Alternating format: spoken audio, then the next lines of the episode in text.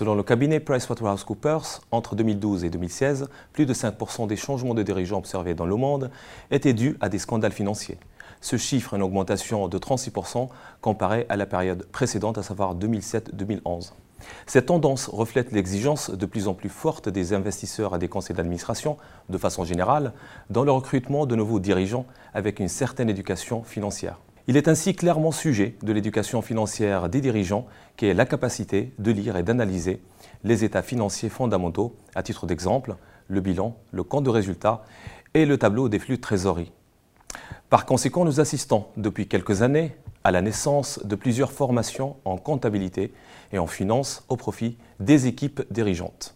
Nous pouvons évoquer à titre d'exemple celle développée par l'American Institute of Certified Public Announcement ou encore le diplôme d'IPFR introduit par certains organismes spécialisés dans les normes internationales d'information financière, à savoir les normes IFRS. Connaître et maîtriser ces normes comptables et avoir une formation financière n'est plus un choix, mais plutôt une nécessité pour ce type de poste.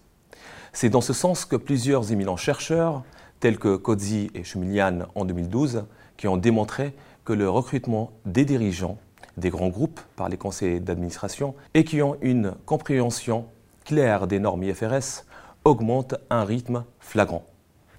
En effet, selon le conseil d'administration, la formation comptable et financière du dirigeant est déterminante pour porter un bon jugement commercial et pour gérer les bénéfices de l'entreprise. Si on tourne du côté de la littérature associée, très peu de recherches ont creusé cette question liée à la formation comptable et financière des dirigeants, ou encore moins ont analysé son impact sur la gestion des résultats des entreprises. Les hypothèses classiques mettent plus en avant le rôle de l'expérience, dans le recrutement des dirigeants ou des équipes dirigeantes et n'abordent pas frontalement la question de leur formation ou encore moins la question de leur éducation financière. Il serait donc intéressant de s'interroger sur la relation qui coexiste entre la formation financière des dirigeants et leur façon de gérer les bénéfices dans les sociétés Cette interrogation nous amène d'abord à nous demander si l'acquisition de la connaissance des normes IFRS est fonction de l'expérience comptable et ou de l'éducation financière des dirigeants.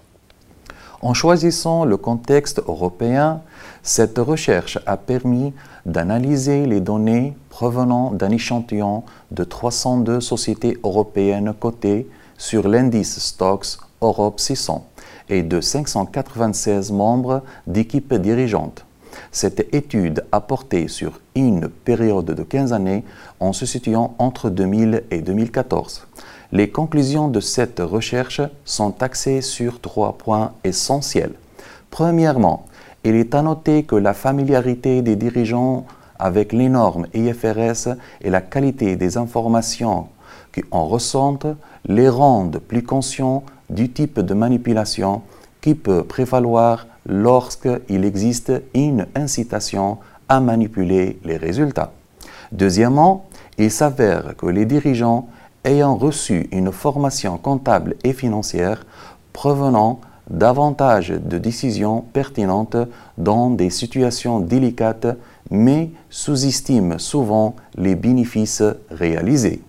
Troisièmement, il en ressort que l'éducation comptable et financière des dirigeants favorise un certain conservatisme associé positivement à la gestion réelle de résultats et donc à une rigueur dans les décisions. Ainsi, ils agissent en contribuant ou en combinant à la fois leur éducation financière et leur expérience professionnelle, tout en respectant l'ensemble des normes éthiques et des codes de conduite professionnelle.